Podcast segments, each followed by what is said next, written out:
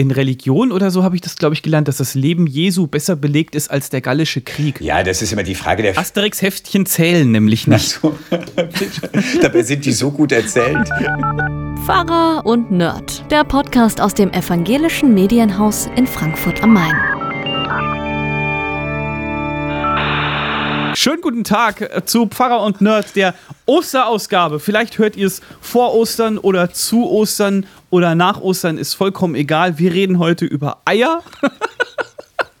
Wir reden auch, auch, über Oster, auch über Ostergeschichten. Was, was regst du dich denn so auf?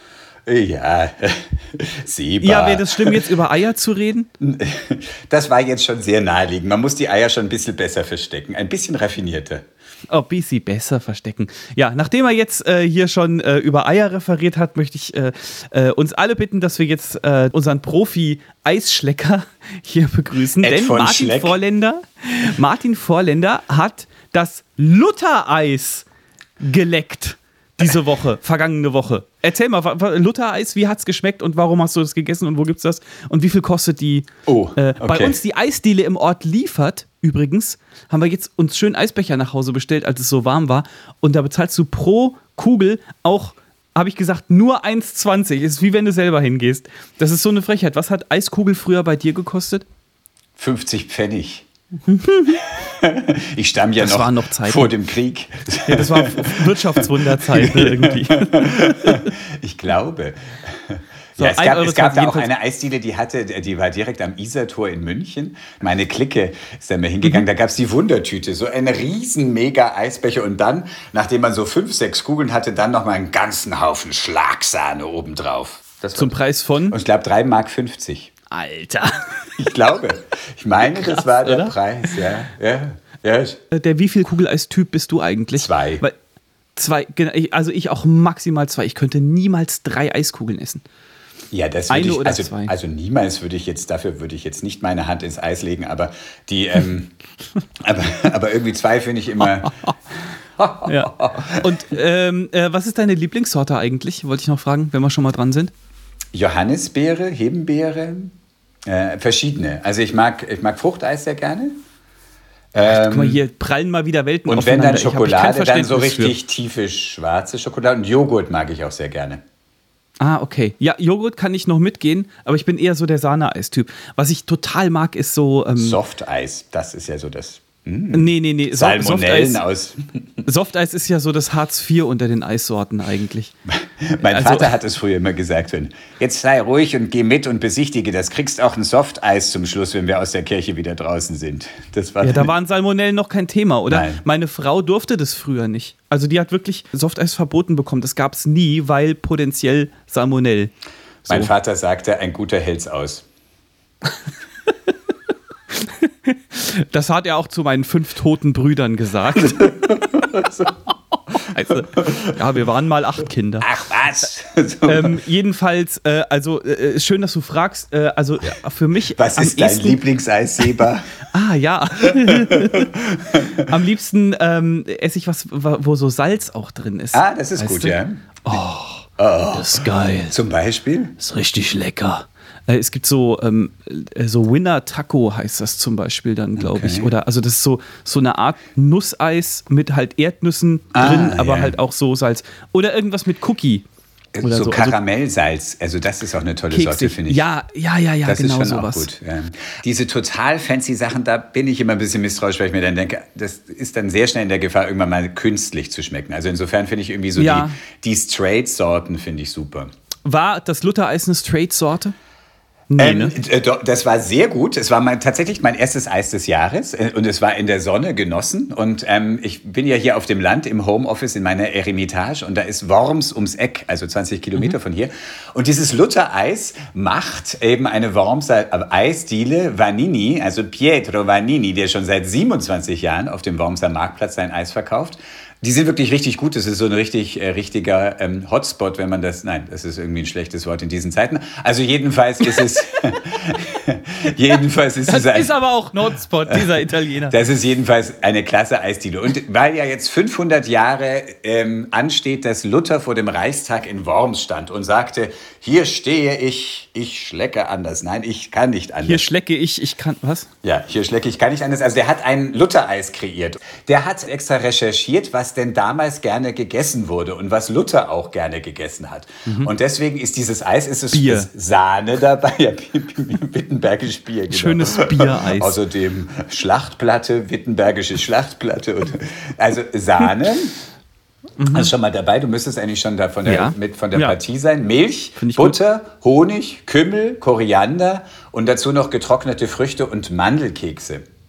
Ist eine wilde Mischung. Also, das ist halt, glaube ich, so das, was ich mag und, und, Das und klingt, Kekse und so. das klingt wilder, aber als es ist, also es ist echt, es, es hat richtig gut geschmeckt und ähm, ja, das ist doch gut. es legt dir so ein, so eine, nicht irgendwie Klatschbomb, einen Hammer, sondern so ein, so ein, ein feines Konzert auf die Zunge.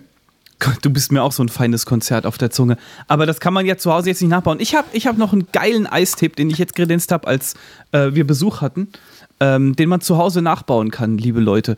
Äh, und das meine ich jetzt vollkommen ernst. Es gibt, äh, wir sagen, wir sagen das jetzt einfach mal, bei Aldi Süd, kennt ihr ja vielleicht, war der bestimmt auch schon mal, da gibt es in der, in der Süßigkeitenabteilung bei Aldi Süd gibt es eine Honig-Salz-Mischung.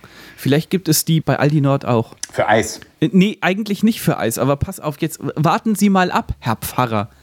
So, ihr geht da hin, ihr kauft euch äh, Cashew, Nuss, Honig, Salzmischung und dann holt ihr euch auch noch ein Bottich äh, Vanilleeis, ganz normales, und dann streut ihr diese Honig-Salzmischung, streut ihr über das Vanilleeis. Dankt mir später, liebe Leute. Damit könnt ihr euer Ostern versüßen. Das ist der unfassbare Megakracher. Also kennst du das, die Verbindung von Salz und salzig und süß? Natürlich, klar. Hast du schon mal bei Burger King so Pommes in Milkshake getunkt? Nein. Dann erzähl Das mir nicht, ich dass du die ekelhaft. Verbindung kennst. Nein, das ist, das war so, das, so hat das angefangen damals mit der, mit der salzig-süß-Kombination. Aber, ja, aber salzig süß gibt's ja schon, das gibt es ja schon seit Menschengedenken. Das hat jetzt Ja, nicht ja. irgendwie bei Burger King Pommes in Milchshakes tunken. Ja, aber das also, war die einfache Möglichkeit, das mal nachzuempfinden auf dem eigenen Genau. Gaumen. Ja, Sich da, dieses kleine Konzert auf den Gaumen. in Daut. Fetal wussten sich die Kinder nicht anders zu behelfen als zum Nee, Burger da gab es King. keinen Burger King. So. so, ey, ich habe noch, Martin, ich habe noch einen Osterwitz für dich. Willst du einen Osterwitz hören? Unbedingt. Äh, Liebe Leute, das ist zum ersten Mal passiert, ganz ehrlich. Mein Achtjähriger hat einen Witz erzählt, über den ich richtig, richtig lachen musste, weil ich ihn noch nicht kannte. Und das war das allererste Mal. Normalerweise erzählen deine Kinder einen Witz und du bist so, ha, ha, ha. Ja, aber das war, der hat den erzählt und ich musste sehr lachen. Also, Martin, pass auf. Wie sagt man einem schwerhörigen Kaninchen guten Morgen? Moment, ich glaube, ich habe ihn schon mal gehört. Ich hatte den noch nicht gehört. Soll ich dir mit den verraten? Löffeln oder ja, ist verrat. Guten Morgen, schwerhöriges Kaninchen! Nein, so hatte ich ihn doch noch nicht gehört. aber ist das doch ist, super. aber ein bisschen traurig macht das mal, weil meine Hundedame ganz- Ginger, ganz ja, traurig. weil die ist schwerhörig. Du hast ja dafür kein Gefühl. Du bringst ja Hasen nur um. Du willst sie ja bloß auf der, du willst sie ja nur auf den Grill werfen. Jedenfalls, Ach, du Platte. meine Hundedame Ginger ist schwerhörig und das, das hat dann so komische, also sie hört vieles nicht und dann hört sie plötzlich irgendwie so einzelne Sachen, aber dann gleich so laut anscheinend oder sie ist dann so erschreckt, dass sie was wahrnimmt, dass sie dann so hochspringt.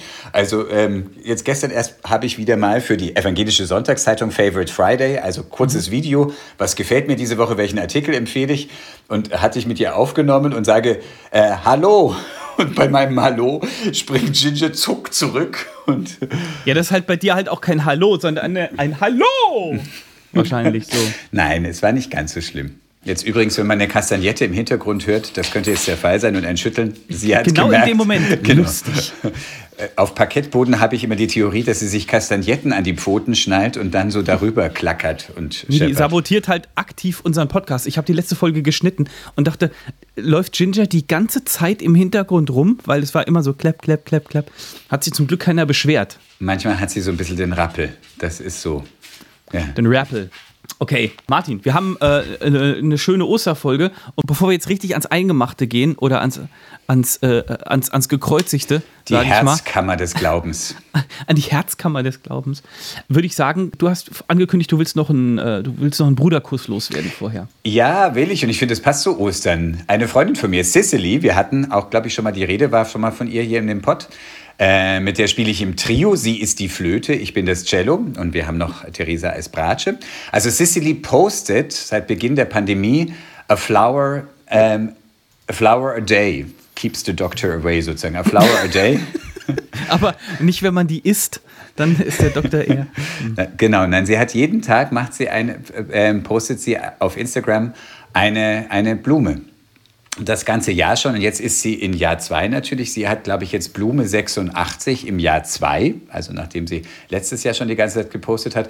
Und mich erfreut es jeden Tag. Ähm, man findet sie unter CRP, also C für Sicily. R ist wahrscheinlich ihr Zwischenname und P ist für den Familiennamen CRP, a flower. Richard. Hashtag a flower a day. Also wenn man einfach jeden Tag wenigstens so ein, eine kleine Augenweide im Vorbeistreifen sehen will, findet man sie dort. Zwei Fragen, die mir dazu ganz spontan einfallen. A, wo nimmt die Frau jeden Tag eine andere Blume her? Ja, sie ist eben auch immer wieder unterwegs und selbst im Winter findet man hier und da ein kleines Blümelein, so wie die Christrose, die ja eine Winterblume ist, eine Blume, die im Winter blüht. Und irgendwie so was Kleines blüht immer. Sie hat halt einfach ein, das Auge fürs Detail. Kennst du den Witz, wo der Mann in ein Blumengeschäft kommt und sagt, ich hätte gerne 100 rote Rosen? Sagt der Verkäufer, was haben Sie denn angestellt? so, Frage 2. Äh, frage ich mich, ob du die Rubrik Bruderkuss richtig verstanden hast, weil das war kein Bruderkuss jetzt gerade. Der Bruderkuss, und, und, das darf ich festlegen, weil ich habe die Rubrik erfunden, quasi. Es spricht der, der Papst des Bruderkusses. Behandelt, genau. Wahr, wahrlich, ich sage dir, Martin, der Bruderkuss ist ein Shoutout, ein Gruß, ein, äh, eine, äh, eine Ghetto-Faust, wenn du so willst, an einen Social-Media-Kontakt, den wir diese Woche hatten. Das ist jetzt nicht ein, ein Tipp, also so schön ich das auch finde mit der Cecilie, Sicily. Sicily. Cecilie, ähm, die Heilige der Kirchenmusik. Cecilia. Äh, so schön ich das auch finde, das ist jetzt kein Bruderkuss. Sag Doch, ich dir, ist sag ich dir ehrlich. So, ne? ich, ich beweise da, es dir in drei Zügen. Erstens, ich hatte Social Media Kontakt mit ihr. Zweitens, oh. sie ist eine Schwester im Glauben. Drittens, eine Blume jeden Tag Hoffnung teilen ist super Geschwisterkussmäßig. Hm. Gib dich geschlagen, dann, Papst. Dann, dann, machst du jetzt eine neue eigene Rubrik äh, äh, äh, Schwesternkuss. Machst du jetzt einfach auf. Dann mach doch, deinen, äh, mach doch deinen eigenen Podcast, ist mir doch egal. Das willst du ja nur. Gut. Ja. Irgendwann sitze ich dann so alleine hier, weißt du. Mhm. Hallo. Wir begrüßen jetzt äh, niemanden, außer mich. Ist da irgendjemand? So, so, Martin, jetzt wir haben, aber. Äh, wir haben uns vorgenommen, äh, wir, wir opfern heute, jetzt mal ganz ohne Spaß, wir opfern heute einen freien Tag für den äh, Podcast, zumindest, äh, zumindest teilweise. Uns hätte nämlich diese Osterruhe gar nichts gebracht, denn in unserer Kirche ist äh, Gründonnerstag sozusagen freigegeben. Genau, wir sind ja beide angestellt bei der Evangelischen Kirche in Hessen und Nassau und da heißt es dann immer, liebe Leute, Gründonnerstag habt ihr frei, wenn ihr das verantworten könnt mit eurer Workload. Können wir jetzt in dem Fall nicht. Wenn ihr das mit eurem protestantischen Arbeitsethos in Einklang bringen könnt, dann dürft ihr gerne frei machen. Ihr habt Warum haben wir frei, Martin? Weil das ein Feiertag ist. Es, ist es aus dem Grund, weil, weil Jesus da verhaftet wurde? War in meinem Kopf irgendwie immer so. Ach so.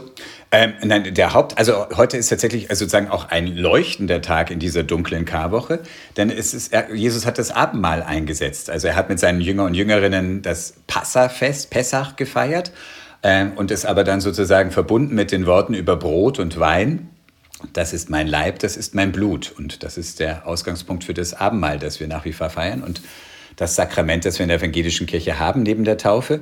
Und ähm, insofern ist es ein hoher Feiertag und hat auch die liturgische Farbe weiß für Christus, also leuchtend, Licht, hell, Freude. Ich habe übrigens die Woche gelesen ähm, äh, auf Facebook, beziehungsweise hat jemand äh, kommentiert bei mir auf äh, Gesichtsbuch, ähm, Gesichtsbuch. Sagen auch nur Leute, die das dann auch wirklich, die das wirklich lustig finden. Also es gibt auch Leute, die sagen Fatzebuck. Fatzebuck und Aber finden das sind das doch die Witze aus den Anfängen. Allen, ja, das sind so Witze aus den 80ern und da gab es ja Facebook noch gar nicht, komischerweise, keine Ahnung. Jedenfalls äh, habe ich äh, äh, gelesen, das war gar nicht das letzte Abendmahl, sondern das war das erste Abendmahl. Naja, das. oh. Oh. Ihr solltet jetzt das triumphierende Lächeln sehen, das die Lippen von Seba umspielt. Nein, ich bin Das kommt ein bisschen drauf an, worauf man es eigentlich. konzentriert. Also es war das letzte Abendmahl, bevor er an, äh, bevor dann Karfreitag kam, er verurteilt wurde und gekreuzigt wurde. Insofern Also ist es heute schon Abend, also ein Gründonnerstagabend letztes- quasi? Genau, Gründonnerstagabend.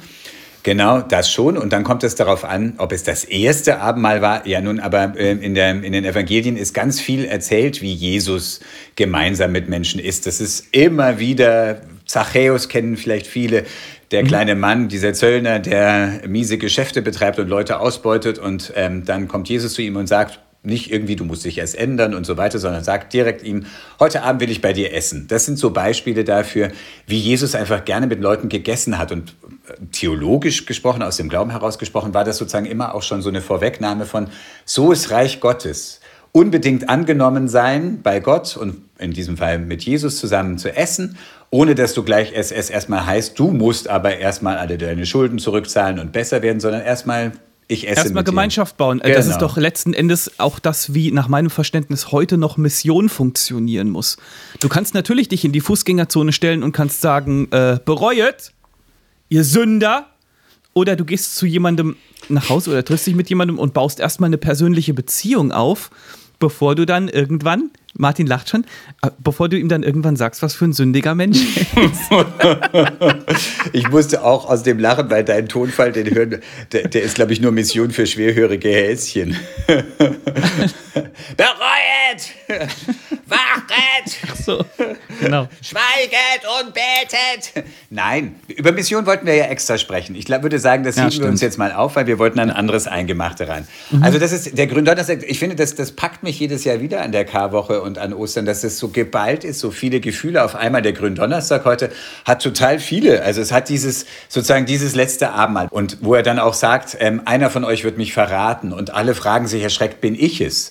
Was ich total erstaunlich finde, die Jünger sind sich sozusagen selber ihrer nicht sicher, was ich sehr aufrichtig einem selber gegenüber finde. Guter Punkt, habe ich nie drüber nachgedacht, stimmt. Also so dieses, das, so diese Frage, dass die alle sagen, bin ich es? Das ist doch sehr, sehr ehrlich mit sich selber. Also so nicht nach Stimmt, dem Motto, ja. ich hätte ganz bestimmt Widerstand Genau. geleistet oder ich wäre, ich hätte und so, sondern eher, Mhm. es könnte sein, dass, es, dass, dass ich nicht stark genug bin und das tue. Spricht dann auch wieder gegen sie irgendwie so. Ja, äh, könnte sein, dass ich dich verrate.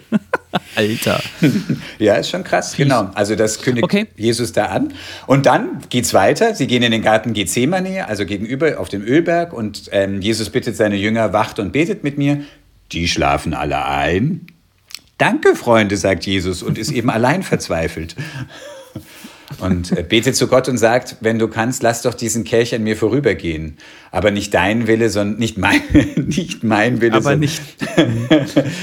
also er sagt zu Vorsicht, Gott, Bruder. genau, verplappert. Nicht mein Wille, sondern dein Wille geschehe, sagt Jesus. Und ähm, genau, für mich echt eine ganz berührende Szene, diese Verzweiflung von Jesus. Ähm, er sozusagen wissend, jetzt kommt ganz Schreckliches auf mich zu. An keiner Stelle, glaube ich, wird, wird in der Bibel in, in so schillernden Farben, sage ich mal, deutlich gemacht, wie sehr er Mensch war, wie Ja. sehr er Angst hatte und äh, dass er quasi so vor Angst geschwitzt hat und so und ähm, ähm, dass er so richtig, richtig verzweifelt war. Das ist zum Beispiel auch so eine, so eine Szene, die ich, ähm, ich bin kein Riesenfan von äh, Die Passion von Mel Gibson, diesem Kinofilm und so. Rotzapft ist. Weil so viel Blut spritzt. Ja, ich habe das schon verstanden. äh, aber das fand ich super stark dargestellt. Also, wo er dann, wo Jesus dann im Garten Gethsemane tatsächlich auch noch äh, versucht wird, ja, vom, vom Leibhaftigen. Ja, also da, da kommt äh, quasi, Wo wenn ich das richtig. das? Ist ein, ja, das steht da nicht, aber laut Mel Gibson war Also das in dann so. meiner komm, Bibel steht egal. das nicht. Es war einfach, es war einfach stark dargestellt, sag ich mal Das so. Evangelium war, nach Mel Gibson. ähm, ist echt so, ja. Ja. Der Typ, ey. Mich beeindruckt, Naja. also ich meine, ich bin ja so einfach da. Ähm, mich beeindruckt das aus Jesus Christ Superstar, finde ich das auch. Also in dem Musical ist das für mich total intensiv dargestellt wieder. Da siehst du, ich meine, das ist so 70er Jahre Singweise. Es passt nicht jedem, weil Jesus, da, der Darsteller, wahnsinnig hoch singt. Aber der läuft da durch so eine Felsenlandschaft und er schreit zu Gott, ich will wissen, warum soll ich sterben? Werde ich hinterher mehr beachtet werden? Werden meine Worte und meine Taten zählen, die mehr zählen, die noch überhaupt was, wenn ich sterbe? Gott, du bist immer ziemlich gut darin zu sagen, was, wann und wie passieren soll, aber im Warum bist du mhm. ziemlich schlecht, Gott. Und dann zum Schluss aber sagt, okay, Gott, ich sterbe, schau zu, wie ich sterbe. Ähm, genau, aber tu es jetzt, bevor ich nochmal meine Meinung ändere. Ja, ich bin weniger äh, Jesus Christ Superstar, ich bin eher der Starlight Express Fan, aber egal. Stimmt, das hatten wir schon. Okay, du kannst ja auch Rollschuhe für Jesus auch noch dazu denken. Wir rollen nach Golgatha. Mhm. Jedenfalls, wie ist denn das? Jesus ist doch Gott, quasi, sage ich jetzt mal. Glauben wir. Ja? Glauben wir, genau, das ist, ist unsere Gottes Überzeugung. Mhm. Ist, Gottes Sohn ist aber ganz Gott und ganz Mensch, ist schwierig zu verstehen und so weiter, pipapo. Ähm, wusste Jesus nicht, dass er wieder aufersteht und im Sinne von, yo, das wird unangenehm und das wird schlimm und das wird sehr, sehr schmerzhaft, aber ich habe es ja selber angekündigt, ich stehe wieder auf von den Toten, ich werde den Tod besiegen. Äh, wie sieht die Theologie das, beziehungsweise wie würdest du das jemandem erklären, der, so wie ich, fragt jetzt quasi, äh, Jesus wusste doch, dass es gut ausgeht, oder? Also die Theologie hat da die Zwei-Naturen-Lehre dazu entwickelt, schon in den ersten Jahrhundert der Christenheit. Ja, jetzt mach das mal in Sendung mit der Maus-Ausgabe, ja, bitte. Mach also das mal für Dreijährige. Es, es, gibt beides, wie du gesagt hast, beide Naturen in Jesus, die menschliche mhm. und die göttliche. Und diese Verzweiflung wird dann der menschlichen Natur Jesu zugeordnet und die wusste sozusagen nicht, also der, der Anteil Mensch in Jesus ähm, wusste nicht, was kommt, sondern einfach erstmal wusste, mhm. es wird jetzt schlimm, aber ob da Auferstehung kommt und so weiter. So hat es die Theologie schon mal versucht zu begreifen. Wenn du mich fragst, was ich glaube, ich finde das faszinierend im Neuen Testament, wie sozusagen das immer hin und her geht. Also wie auf der einen Seite eins sein, also dass Jesus eins war mit Gott und gleichzeitig aber auch wieder sagt, ja dann sagt, sich unterscheidet von Gott. Und das ist mhm. so ein Hin und Her. Ich glaube, Jesus wusste nicht, weil sonst wäre es ja eine easy Nummer gewesen. Naja gut, jetzt nee, halten wir halt mal drei Tage diesen ganzen, dieses ganze Leid aus. Ja, ist schlimm, ist nicht schön, aber ich weiß ja, was dann kommt. Ähm, das ist mir, ich, ehrlich gesagt, dann nimmt es, dann, das nimmt dann Verzweiflung nicht ernst. Dann würde ich Jesus diese ganze Verzweiflung nicht aus abkaufen. Warum ist er dann aber in Martin, Gethsemane verzweifelt? Aber er hat doch angekündigt, dass er aufersteht. Mehrfach. Ja, Jetzt gehen wir ja historisch kritisch an die Bibel heran und wissen, die, das ganze Neue Testament haben Christen geschrieben nach Ostern. Also mhm. sie haben, kommen von ihrem Glauben an die Auferstehung her und haben von daher auch manches eingetragen hinein in Du wirst auferstehen. Also ob das nun. Da war ja auch gar keiner dabei, ne? Fällt mir gerade so ein. Ob das jetzt die Ipsissima Vox Jesu ist, so heißt es dann. Also die, die, die ureigene Stimme von Jesus, Ipsissima Vox. Ähm, ob, das so, also ob das sozusagen so ein Original-Jesus-Wort ist, das er schon vorausgesehen hat, das ist für mich eine Projektion von hinten heraus sozusagen. Da ist, soll dann Jesus der, derjenige sein, der schon immer alles wusste und der souverän da durchgeht mhm. und ähm, der das alles schon ankündigt und es trotzdem auf sich nimmt. Also ich sehe Jesus eben, wenn ich das ernst nehme, er ist ganz Mensch und ganz Gott, dann ist es auch ganze Verzweiflung. Und Verzweiflung heißt auch erstmal, ich weiß jetzt erstmal nicht, wie der Ausweg hier ist. Und Gott setzt sich sozusagen in Jesus auch ganz aufs Spiel am Kreuz. Das ist nicht irgendwie nur eine Show und nur Schein und ach, wir machen jetzt da mal ein bisschen auf der Bühne was und hinterher plopp, plopp, tata, äh, Happy End am Schluss, sondern April, April. Das geht schon richtig tief rein. Also deswegen heißt ja auch im Glaubensbekenntnis, also wurde gekreuzigt, hinabgestiegen in das Reich des Todes.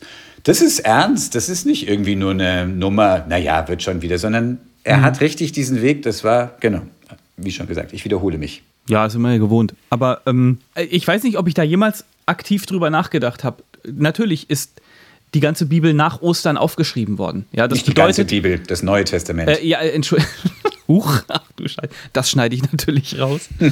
ähm, das bedeutet, in Gethsemane war ja gar keiner dabei. Die Freunde haben geschlafen. Jesus ist alleine weggegangen und hinterher hat das irgendjemand aufgeschrieben. Äh? äh? Und das glauben wir, Martin? Wollen wir das wirklich glauben? Ja, weil, ja. äh, weil es ähm, die Bibel, die ganze Bibel, jetzt tatsächlich die ganze Bibel, ist ja nicht irgendwie so, dass du hergehst, es ist ja nicht die Bello Gallico von Caesar. Also wir führen Krieg gegen die Gallier und dann können wir hinterher hingehen. Und so, selbst bei Caesar ist ja viel sozusagen äh, eigenes eingetragen. Schlechtes Beispiel, merke ich gerade. Habe ich in, in, äh, in Religion oder so, habe ich das, glaube ich, gelernt, dass das Leben Jesu besser belegt ist als der gallische Krieg. Ja, das ist immer die Frage der. Asterix-Heftchen zählen nämlich nicht. Ach so. Dabei sind die so gut erzählt. Und in Farbe. ähm, also, ob besser als der Gallische Krieg, ich weiß nicht, das kommt immer ein bisschen auf den Vergleichspunkt an. Also, aber es ist, also. Das was, was belegt ist, ist, dass Jesus gelebt hat. Da gibt es verschiedene auch andere Quellen. Aber jetzt im Einzelnen ist es erstmal, findet man nicht ständig irgendwie Belege für diese Geschichten auch in nicht-biblischer Literatur. Also das würde ich mhm. jetzt mal ein bisschen bestreiten. Ähm, ob das, das ein guter Vergleichspunkt ist mit De Bello, Bello Gallico. Ähm, oder mit Asterix. Oder mit, mit das. Es geht nicht um historische Wahrheiten. Die ganze Bibel, da geht es um Glaubenswahrheiten, ganz mhm. einfach. Also wer jetzt hergeht und schauen will, ob er noch im Garten Gethsemane von heute irgendwie die, das äh, Blut und Schweiß findet, den Jesus da ausgeschwitzt hat, äh, ja, viel Spaß, könnt die ihr machen. Die Katholiken schaffen das. Ja, und auch manche andere Evangelikale und Freikirchler. Was? Jeder kriegt hier sein Fett ab. Also das ist, das ist, manches lässt sich auch archäologisch lässt sich überprüfen und lässt, und da kann man auch große Erkenntnisse sozusagen gewinnen. Natürlich kann man schauen, gab es die Stadt Jericho und die Mauern mhm. von Jericho, die da eingebrochen sind. Und, und es ist auch toll, wenn man in Jerusalem ist, dann ist wirklich faszinierend mal zu sehen, wo ist denn dieser Garten Gethsemane? Und dass der so der Stadt gegenüber ist, die sind ja aus der Stadt raus. Oder wo könnte man sich vorstellen, wo dieses letzte Abendmahl stattgefunden hat? Mhm. Das ist nicht so, dass es darum geht, so, und jetzt war es hier eins zu eins. Aber, es, aber man versucht ein bisschen sozusagen so, ja, sich hineinzuversetzen in die Szene. Dafür finde ich mhm. das toll. Also, das ist ja auch in Jerusalem gibt es ja auch zwei Gräber von Jesus. Ähm, also es gibt die Grabeskirche, äh, mhm. die von, von den verschiedensten christlichen Konfessionen gemeinsam genutzt wird, aber nicht etwa, wie man denken würde, christlich, friedlich, in Liebe und einer komme dem anderen zuvor. Nein, nein. Die hauen sich seit Jahrhunderten darum, wer, wann und wie lange diese Grabeskirche benutzen darf. Und die streiten sich so sehr, dass den Schlüssel zur Grabeskirche ein Muslim hat. Das ist so krass, echt. Das ist so, da kann man drüber lachen, aber das ist ja mega ernst. Mhm. Die meinen das nicht witzig, sondern die schlagen sich die Köpfe Wirklich? ein im Sinne so von, ernst, so ernst wir Glaube. sehen das richtig und ihr seht das falsch, ihr Drecksheiden. Ja, oder wir sind hier die Einzigen und wir sollen uns hier Platz haben. Es geht nicht um Drecksheiden, sondern die anderen, das sind ja alles Mitchristen, um mit denen sie sich da kloppen. Und dann gibt es noch neben der Grabeskirche das Gartengrab. Ähm, das, mhm. das wirklich ein bisschen ist wie ein Garten. Also es gibt allein schon zwei Plätze. Also insofern daran merkt man schon, so mit diesem rein historischen Rangehen kommt man nicht so weit. So, mir geht es einfach immer so darum, was erzählen diese Geschichten über Jesus und was glaube ich daran? Und ich glaube daran, dass er einfach ganz Mensch war. Mhm. Aber es, er war ein Mensch, der ganz aus Gott heraus gelebt hat. Und in dem, für mich, meine Formulierung ist, oder meine Vorstellung, mein Glaube ist, Gottes Liebe war ganz und gar in Jesus. Und, ähm, und, und, und diese Liebe ging ans Kreuz und diese Liebe hat dann den Tod besiegt. Das bedeutet, um äh, das, das nächste und wahrscheinlich damit auch für heute letzte dicke Brett zu bohren, du bist auch der Überzeugung, schließlich daraus, dass, dass Jesus definitiv komplett gestorben ist am Kreuz. Ja. Äh, Fun Fact, äh, nicht, nicht Fun, aber äh, Fact an dieser Stelle. Das ist das Schöne ähm, an unserem Sieber. Das wissen, das wissen viele Leute nicht. Der Tod am Kreuz, also der, äh, die Kreuzigung wurde ja durch die römische Besatzungsmacht etabliert als Todesstrafe und ähm, der Tod am Kreuz bedeutete Tod durch Ersticken. Also eine, eine extrem langgezogene Geschichte, ähm, wo einfach letzten Endes der Körper das eigene Gewicht nicht mehr halten kann und der Druck auf die Lungen so extrem wird, dass man wirklich langsam erstickt. Also eine extrem, ich sag's wie es ist, eine extrem beschissene Art zu sterben. War ja, der Tod am Kreuz. Das ist Ersticken. Und Ersticken ist ja einfach ein. Es war quasi eine Hinrichtung und Folter. Wie wir auch derzeit einfach sehr vor Augen haben, ist ein furchtbarer Tod zu ersticken. Also dass es eben nicht Kopf ab ist sozusagen. Also deswegen war es ja das Recht römischer Bürger, wenn sie denn hingerichtet mhm. wurden, dass sie mit dem Schwert hingerichtet wurden, weil das einfach klarer Schnitt ist sozusagen.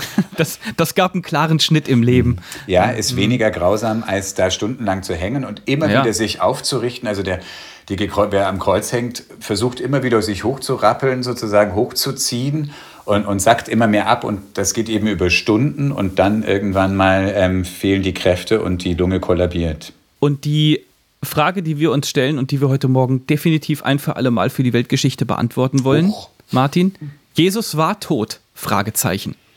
Also ein für alle Mal, da jagst du mir jetzt kräftig Angst ein.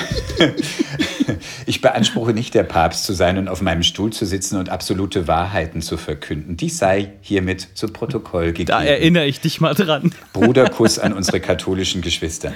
Ähm, ich glaube, Jesus war tot. Interessant ist, dass ja schon in der Bibel wird diese sozusagen dies, das ausgedrückt, dieses, was du, also diese, diese Behauptung, sozusagen, Jesus könnte nicht richtig tot gewesen sein.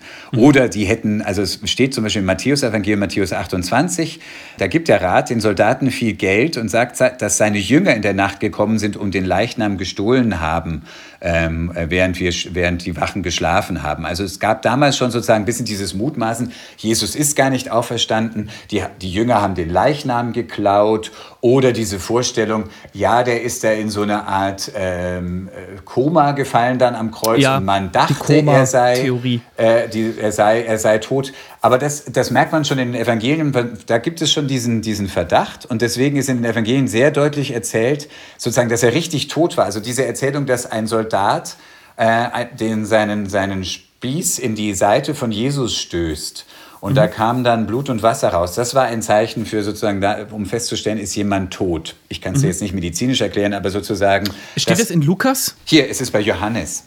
Johannes 19, Vers 33. Die Soldaten kommen, weil Jesus wurde ja mit zwei anderen mitgekreuzigt und das war dann ein Gnadenakt, wenn man nach vielen Stunden, wenn die immer noch lebten, dann wurden den Gekreuzigten die Beine gebrochen. Ja, dann, dann sacken sie sofort ab und, ähm, und sterben dann sozusagen schneller. Und das taten die Soldaten, so steht es beim, im Johannesevangelium, da kamen die Soldaten und brachen dem ersten die Beine und auch dem anderen, der mit ihm gekreuzigt war, also mit Jesus. Als sie aber zu Jesus kamen und sahen, dass er schon gestorben war, brachen sie ihm die Beine nicht, sondern einer der Soldaten stieß mit einer Lanze in seine Seite und sogleich kam Blut und Wasser heraus. Ähm, und das war eben das Zeichen, der ist schon tot. Mhm. Das erzählt Johannes auch, weil da gibt es ja immer sozusagen, ja, am Kreuz ist nur ein Scheinleib gestorben, sozusagen auch so diese Koma-Theorie, aber auch, auch innerhalb der Philosophie, sozusagen so der philosophischen Theologie. Jesus wurde nur zum Schein, also Gott kann doch nicht Mensch werden. Das war einfach sozusagen damals auch für viele einfach so, nee, das Unendliche begibt sich doch nicht in das Endliche hinein. Das ist schlichtweg nicht vorstellbar. Es ist nicht vorstellbar, dass Gott, der Allmächtige, der Schöpfer aller Dinge, Mensch wird. Und deswegen war so, das nennt man Doketismus, im griechischen Dokein für Scheinen. Jesus war nur zum Schein Mensch und auch nur zum Schein ein Baby. Und er ist auch nur zum Schein gestorben. Und solchen Tendenzen ist im Johannesevangelium entgegengewirkt, indem man gesagt hat, der war richtig tot. Dem mhm. haben die Soldaten richtig in die Seite hineingestochen und da kam Blut und Wasser raus. Und auch hinterher bei der Auferstehung ist es ja auch total körperlich, fleischlich, richtig zum Anfassen. Da zweifelt ja der Jünger Thomas und sagt, ich glaube nicht, mhm. dass er auferstanden ist. Und dann kommt Jesus und sagt, hier sind meine Wundmale, du kannst deinen Finger reinlegen. Also es ist eine extreme Körperlichkeit, die in den Evangelien mhm. erzählt wird. Also er war richtig Mensch. So, ich höre jetzt wieder auf. Nein, ist interessant. Alles gut. wenn, wenn, wir das jetzt geklärt haben, dann sind wir prinzipiell durch für heute. Nein sind wir noch nicht. Aber ich finde. Es ist trotzdem eine Glaubenssache. Es gibt, also ja. na, meines Erachtens, Definitiv. man kann die Auferstehung nicht historisch belegen. Du ja. kannst auch nicht eins zu eins historisch belegen, dass Jesus gekreuzigt wurde. Es gibt auch außerbiblische Quellen, die davon erzählen, dass, ähm, also wo sozusagen Leute, die keine Christen sind, das ist ja dann immer unverdächtig, also die kein Interesse hatten, diese Geschichte weiterzutragen, die sagen, mhm. die, es gibt da diese Christen und die berufen sich auf einen Jesus, der wurde da und da gekreuzigt. Also solche Quellen gibt es. Das ist auch bei anderen historischen Persönlichkeiten Persönlichkeiten aus dieser Zeit nicht anders. Also auch mhm. bei Augustus oder Cäsar oder sonst was, dass man eben guckt, wo sind denn Belege von Leuten, die ohne Interesse auch davon berichtet haben. Und so etwas gibt es. Also, dass Jesus gelebt hat und dass er gestorben ist und dass er gekreuzigt wurde, das sind so die Fakten, die man eben auch außerbiblisch belegen kann. Alles andere sind die Berichte, die Erzählungen, die Glaubenszeugnisse äh, von Christen und Christinnen. War das notwendig, dass Jesus stirbt? Also was hat das letzten Endes gebracht? Wir sagen immer so, Jesus hat den Tod besiegt, ja, also hat äh, oder poetischer ausgedrückt hat, hat dem, hat dem Tod seinen Stachel Ein genommen. Ein Schnippchen geschlagen. genau. Aber was ist, die, was ist die Folge davon? Warum war es letzten Endes nach unserer Überzeugung notwendig, dass Jesus ähm, diese Tat am Kreuz vollbracht hat? Drehen wir es mal um. Wenn Jesus einfach ganz normal gelebt wäre und dann im Alter von 33 in strahlender Jugend und Schönheit in den Himmel gefahren wäre, hätte man sagen können, schöner Trip für ihn. Aber das mit dem Menschsein ist ein bisschen auf der Strecke geblieben, denn zum Menschsein gehört halt nun mal und zum Geschöpfsein, Sterben, Leiden. Mhm. Das geht an niemandem vorbei. Niemand ruft Halleluja und poff, weg. Das Außer äh, Elia. Genau, deswegen wurde er immer verglichen mit dem Propheten Elia. Genau. Elia ist auf einem Feuerwagen in den Himmel gefahren. Und wer noch? Irgendjemand ist noch direkt abgeholt worden. Der ist nicht gestorben. Wer war das? Ich glaube, E.T. ich meine es in der Bibel, Alter. Es gibt diese, diese Visionen. Na egal. Also für mich, weil du ja. fragst, ob es notwendig war. Äh, mhm. Äh, für mich ist es einfach das Zeichen für ganz Menschsein. Und mein Glaube da ist, ähm, Gott ist ganz Mensch und Jesus ist eben deswegen auch richtig in den Tod hineingegangen und er hat richtig gelitten. Und für mich ist immer dieses Bild, er hat den Weg für uns, für mich gebahnt, durch das Sterben hindurch in die Auferstehung hinein. Also sozusagen wie so ein Eisbrecher, ein Bahnbrecher. Mhm. Äh, und auf dieser Bahn kann ich hoffen, auch gehen zu können, der einst, wenn ich sterbe. Hoffen, Martin. Ist kannst du hoffen, kannst du nicht wissen. Ja, kann ich, kann ich tatsächlich nicht wissen. Aber das ist mein Glaube, meine Hoffnung. Dass, das möchte dass, ich dir aber zusprechen. Das war ein Scherz gerade. Habe ich, ich schon verstanden. Nicht. Zusprechen, das darfst du wissen. Entschuldigung, ich will mich da gar nicht Wir haben uns ja schon mal drüber unterhalten. Für mich ist es meine Gewissheit. Das ist nochmal was mhm. anderes als nun wissenschaftliches Wissen. Es ist meine Gewissheit, mein Glaube, meine Hoffnung, dass Jesus dieser Bahnbrecher ist. Und das, deswegen steht es, ist es für mich eine ganz hinabgestiegen in das Reich des Todes im Glaubensbekenntnis. Er ist hinuntergegangen und das beschreibt ja richtig eine Bewegung bis in die tiefsten Tiefen. Und für mich bedeutet es dann einfach auch, auch in der tiefsten Tiefe, wo ich mich da fühle. Und das fühle ich mich im Augenblick nicht, aber es gibt diese Momente im Leben, kennt mhm. jeder, wo man denkt, es ist jetzt hier schon verdammt finster. Hier ist, hier ist Boden gerade. Ja, und, und vielleicht auch schon nicht mehr, sondern nur noch Bodenlosigkeit. Dass auch da Gott ist. Und, aber dass das, nicht, dass das nicht der letzte Punkt ist, sondern dass dann, dann kommt ja die Bewegung nach oben, äh, auferstanden von den Toten, aufgefahren in den Himmel. Also es geht ganz tief runter und dann wieder auch rauf. Aber nicht zum Selbstvergnügen, weil das für Jesus so schön ist, diese Achterbahnfahrt zu machen, sondern eben als Bahnbrecher für uns. Das ist mein Glaube. Und so verstehe ich auch dieses für uns gestorben. Da geht es für mich nicht darum, das wird ja, wie gesagt, Jesus hat meine Schuld auf sich genommen. Das findest du ja auch mhm. in ganz vielen Passionsliedern. Ich verstehe das so sozusagen, ja, er hat genauso wie wir gelebt, gelitten und hat dieses auch miterlitten. Und dieses, ist dieses mit durchgegangen, aber eben in dem Sinne, um einen Weg für uns frei zu machen. Nicht um äh, das, was du falsch gemacht hast, was ich falsch gemacht habe, was jeder falsch macht im Leben, nämlich die Sünde, die uns von Gott trennt, um die wieder gut zu machen, ein für alle Mal? Doch, auch, um diese Trennung aufzuheben. In der, in der Geschichte von, von, äh, von, der Kreuzigung Jesu gibt es diese Erzählung, dass in dem Moment, wo Jesus gestorben ist, im, im Tempel in Jerusalem, war das Allerheiligste mit einem, mit einem Vorhang äh, sozusagen geschützt. Mhm. Und ähm, also sozusagen, damit nicht einfach jemand, jeder reingaloppiert. Und ähm, das war sozusagen verdeckt. Und da heißt es, der Vorhang zerriss in der Mitte in diesem Moment. Ist natürlich kein historischer Tatsachenbericht, um das auch nochmal zu sagen. Es und die ein, Erde erbebte. Genau. Und es wurde dunkel. Genau. So. Und es, aber das ist ein ganz starkes Bild dafür, was dieser Tod bedeutet, nämlich die Trennung zwischen Allerheiligsten und uns ist aufgehoben. Äh, die Trennung zwischen Gott und Mensch ist aufgehoben. Und die Trennung zwischen Tod und Leben ist aufgehoben. Das, also für mich ist es mhm. immer, also einfach. Ja. Jeder, jeder kann zu Gott kommen jetzt. Das ist doch, der Vorhang ist weg. Je, ab jetzt kann jeder zu Gott kommen. Genau. Gott ist nicht mehr eingesperrt, in Anführungsstrichen, in dem Allerheiligsten, wo nur der Priester einmal im Jahr rein durfte und so weiter. Das ist übrigens, wo wir gerade dabei sind, das ist für mich die, die seltsamste Stelle in der Auferstehungsgeschichte, komischerweise. Welche? Ist und die Gräber taten sich auf, und viele Leiber der entschlafenen Heiligen standen auf und gingen aus den Gräbern nach seiner Auferstehung und kamen in die heilige Stadt und erschienen vielen. Nach seiner Auferstehung steht jetzt bei Matthäus zum Beispiel. Aber das hat sowas, das ist, das ist Zombie-Film.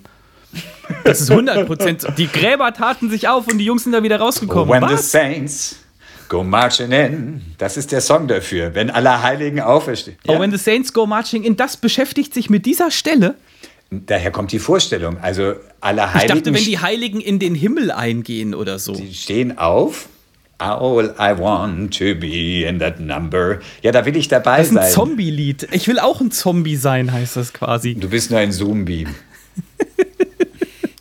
So. Ja, das ist so auf, wir- eine Stelle, die für mich jetzt nicht, das ist, äh, ja, da wird einfach erzählt, das ist nicht eine, die Auferstehung Jesu war nicht nur exklusiv für ihn, sondern die hat Bedeutung für alle Menschen und auch für alle Menschen, die jemals gelebt haben. Das ist ein kosmisches Ereignis, das durch die ganze Zeit geht. So glauben, so ist das, ist der Glaube im Neuen Testament. Und deswegen, deswegen ist- steht diese Stelle da. Das galt schon, die sozusagen, diese Auferstehungsenergie hat schon, schon damals äh, Gestorbene erfasst und, und, und es hat schon gleich, es ist jetzt und es wird dann aber einmal in der Ewigkeit stattfinden. Das drückt es aus. Da bin, mit, mit der Erklärung äh, gebe ich mich total zufrieden. Wir, ähm, wir stellen die ganz dicken Bretter jetzt mal zur Seite und äh, waren aber gerade eben schon bei den tiefsten Tiefen quasi. Und deswegen kommen jetzt meine Fragen an dich. Pass auf, ich habe schöne Sachen wieder ausgedacht. Wahrscheinlich werden wir jetzt wieder keine drei oder vier schaffen, aber mal gucken. Also Martin, Ich habe schon meinen Bruder angerufen, der ist Anwalt. das wird dir nichts bringen. Martin, bist du tätowiert eigentlich? Und wenn nein, Nein. warum nicht? Also, ich bin nicht tätowiert. War das, war, war das mal Thema irgendwie? Nein. Ich bin Echt ja mit. nicht? Das war zu meiner Zeit. Once upon a time. Es war einmal. Nee, irgendwie nicht. Also ich glaube ehrlich gesagt, ich weiß nicht ganz genau. Wir haben uns ja, glaube ich, schon mal darüber unterhalten, dass ich, also Tattoo, du hast mich mal gefragt, wenn ich mich tätowieren lassen würde, was ich denn machen würde. Und da habe ich gesagt, wenn, dann würdest du den, den ganzen Arm, so ein Sleeve Das machen. stimmt. Alter, so lange machen wir schon Podcast. Jetzt fällt es mir wieder ein. Also wenn, dann schon richtig. Ich finde es schon, es sieht schon gut aus. Ich frage mich halt immer, wird es mir ein Leben lang gefallen? Da misstraue ich mir selbst. Das ist die ganz und außerdem ähm, bin ich ja mit einem Schönheitschirurgen äh, verheiratet und weiß, äh, wie das so mit der Zeit aussieht. faltig. Sie aus- Man sollte sich vielleicht direkt so eine Origami-Anleitung tätowieren lassen, weil das wird ganz faltig hinterher. Faltboot. Also so, wenn das Lebenskostüm zu groß wird, dann ist halt auch diese scharfe Kontur des Tattoos nicht mehr gar so. Ich finde halt irgendwie, das sieht jung gut aus. Muss ich jetzt einfach mal so sagen.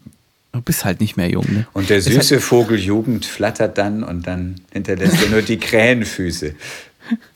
Ja, es ist schon auch bezeichnend, finde ich. Ähm, äh, ich will das jetzt überhaupt niemandem in, in, in Abrede stellen, möchte aber Nein. gleichzeitig auch an Ähm. unsere jüngeren, jüngeren Hörer eine deutliche Warnung Du sprichst jetzt für aussprechen. deine Kinder. Ja, genau, die, die das in ein paar Jahren mal hören. Nee, jetzt ohne Scheiß. Also es geht ja, man ist ja so in Facebook-Gruppen unterwegs, in so einer, in so einer Facebook-Papa-Gruppe, wo auch Amerikaner drin sind und so, die dann mindestens einmal in der Woche postet da irgendjemand, hier, mein neues Tattoo. Und ich denk so, Junge, bist du dumm? Oder so. Neulich hat da jemand, da hat ein, ein Baby, hat halt eine Kritzelei gemalt und der Typ hat sich das tätowieren lassen. Ach ja, aber das ist ja noch relativ zeitlos. Das ist, Das ja nicht zeitlos, das ist saudumm. Und Blöd ist halt, wenn man den Namen seiner derzeitigen Freundin eintätowieren lässt und dann so langsam den ganzen Arm runter. Britta. Petra. Da ist praktischer, ich liebe dich. Das dich kann ja immer sich auf einen anderen Namen beziehen. Ich liebe mich. Habe ich dir heute schon gesagt, dass ich mich liebe? Ähm, das ist eben die Sache. Also auch, auch Freunde aus Jugendzeiten, die, äh, äh, die jetzt mit ihren Tätowierungen leben müssen. Das ist halt alles nicht mehr so cool, wie man sich das damals gedacht Man hat. kann ja lasern. Ja, und was kostet das? Herr, Herr Arztfrau? Der Kostenvoranschlag ist schon in deinem E-Mail-Postfach. Nee, ich bin ja nicht tätowiert. Schön, dass du fragst. Ja, Das wollte ich ja jetzt durch diese geschickte Fragetechnik herausbringen. Ich Ja. dachte es mir aber, weil du bist so naturbelassen. Was ist denn was naturbelassen? Was ist denn sonst Joghurt? Nee. Was ist denn naturbelassen sonst? keine Ahnung. Das ist doch ein Adjektiv. Rechtsdrehend, linksdrehend. Ja, ist für Joghurt. Naturbelassener Joghurt. Was, ist, was bedeutet das naturbelassen? Das bedeutet, dass es eine Lüge der Werbung ist. Wahrscheinlich. So wie Protein. Ist das schon mal aufgefallen? Äh, Protein ist so das Reinwaschen von Lebensmitteln. Gerade wenn du irgendwo kannst so Proteinchips. Gibt's wirklich. Und dann denken sich die Leute so, ja, ich esse jetzt die Chips und das ist so wie Sport machen, weil es ja Protein, ist ja Eiweiß drin. Weißt du? Protein-Joghurt, Protein-Schinken. Gut, Faszinierend. Okay. die Ähm, Frage hätten auf. wir geklärt. Die Frage hätten wir geklärt. Okay, pass auf. Ähm, dann machen wir jetzt noch eine. Und zwar, gibt es Sachen, die andere Leute total normal können und machen, die du aber nicht beherrschst? Ganz viele. Ja? Ein, eine Tasse unfallfrei von A nach B tragen. Nee, jetzt mal ernsthaft. Ja, ich bin sehr schusselig. Bin, Rennst du gegen Sachen auch und so? Meine Frau ist auch so und stolpert und fällt hin und. Nee, ganz. Fällt auch immer der, die Treppe runter. Da ist, daher kommt die Flosse. Wie geht's dir hm. überhaupt, der Flosse? Äh, alles super. Jetzt, ähm, sie ist viel am, am Jetzt so. muss die Schwiegermutter nicht mehr kommen. nee, ja, Gott sei Dank. Nein, Spaß, das war immer schön. Und wir fahren ja auch über Ostern wieder hin. Da, das und das ist äh, ja, ja. So. regelkonform. Ist, mhm. äh, äh, äh, nee, meine Frau macht jetzt viel so Sport in so, in so aufgewärmten Körnern, bewegt sie die Hand und hat so eine, eine, eine Quengelschiene, heißt das, die so den, den kleinen Finger an der linken Hand dann so spannt. Irgendwie. Und also langer Rede, langer Rede kurz, ist alles in Ordnung und es wird. Also ich so. finde, es gibt ja viele Sachen. Also ich bin jetzt, ich, ich falle nicht ständig die Treppe runter, das nicht, aber ich bin schon manchmal ziemlich schusselig äh, mit oder irgendwie einfach ähm, ungelenk mit meinen, also weiß nicht, irgendwie das. mein Mann sagt du bist immer, ein Körperklaus. Du, du, kannst doch, du kannst, du kannst doch Cello spielen. Da muss man doch auch irgendwie ein bisschen präzise greifen können. Ja. Aber ich weiß nicht, das findet irgendwie auf einer anderen Ebene statt wahrscheinlich. Ja. Genau. Das ist etwas Kopfrechnen bin ich schlecht. Oh ja, ich auch. Ganz peinlich. 18 also. plus 5, nee, danke. Taschenrechner, App, her damit. Vorsichtshalber überprüfen.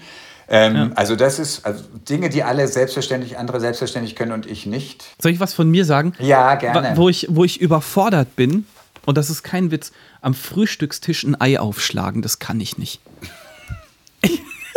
Also ich kann da prinzipiell mit dem Messer so draufhauen, das ist dann aber so in der Mitte irgendwo offen. Ich weiß, man zielt dann so und, und peilt so ein bisschen an, dass man irgendwie nur so das obere Viertel, wenn überhaupt, absteckt und dann so BAM! Aber bei mir gibt es keinen, das, der Schnitt ist nicht schön, äh, es gibt eine Riesensauerei. Also ich wäre kein Chirurg, würde ich auch sagen. Echt, das ist.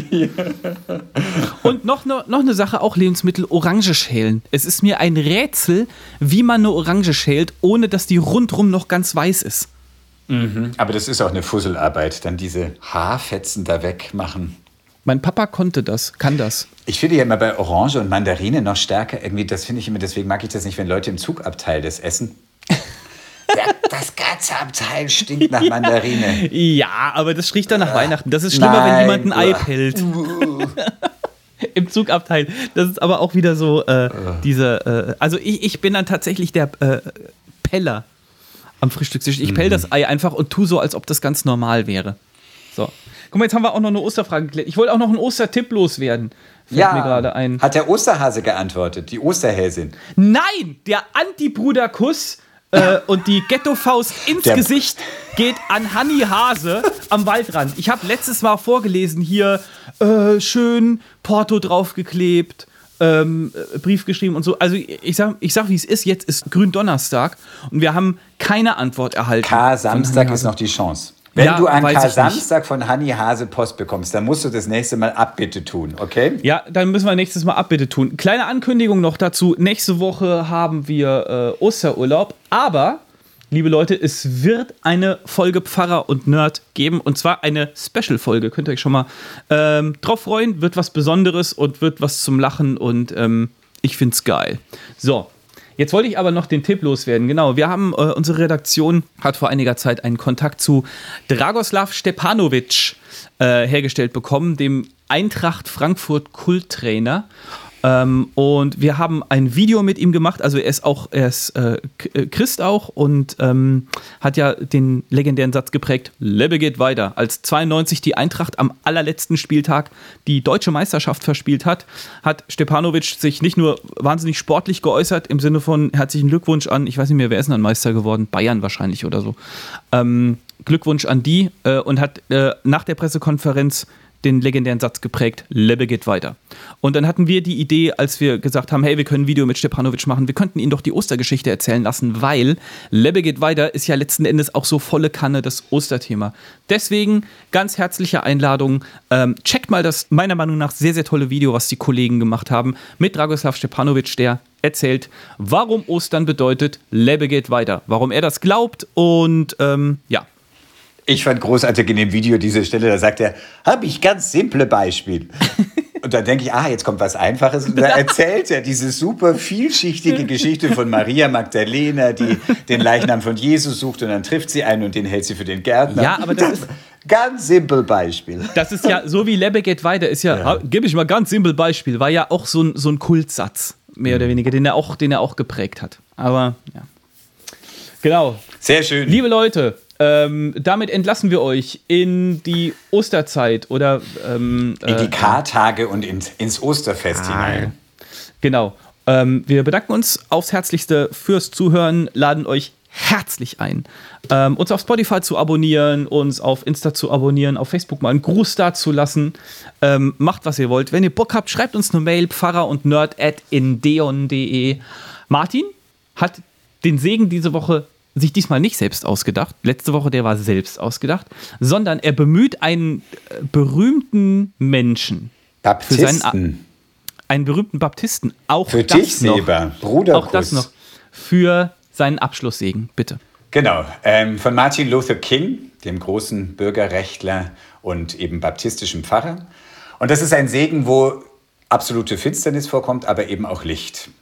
Wenn unsere Tage verdunkelt sind und unsere Nächte finsterer als tausend Mitternächte, so wollen wir stets daran denken, dass es in der Welt die große segnende Kraft Gottes gibt.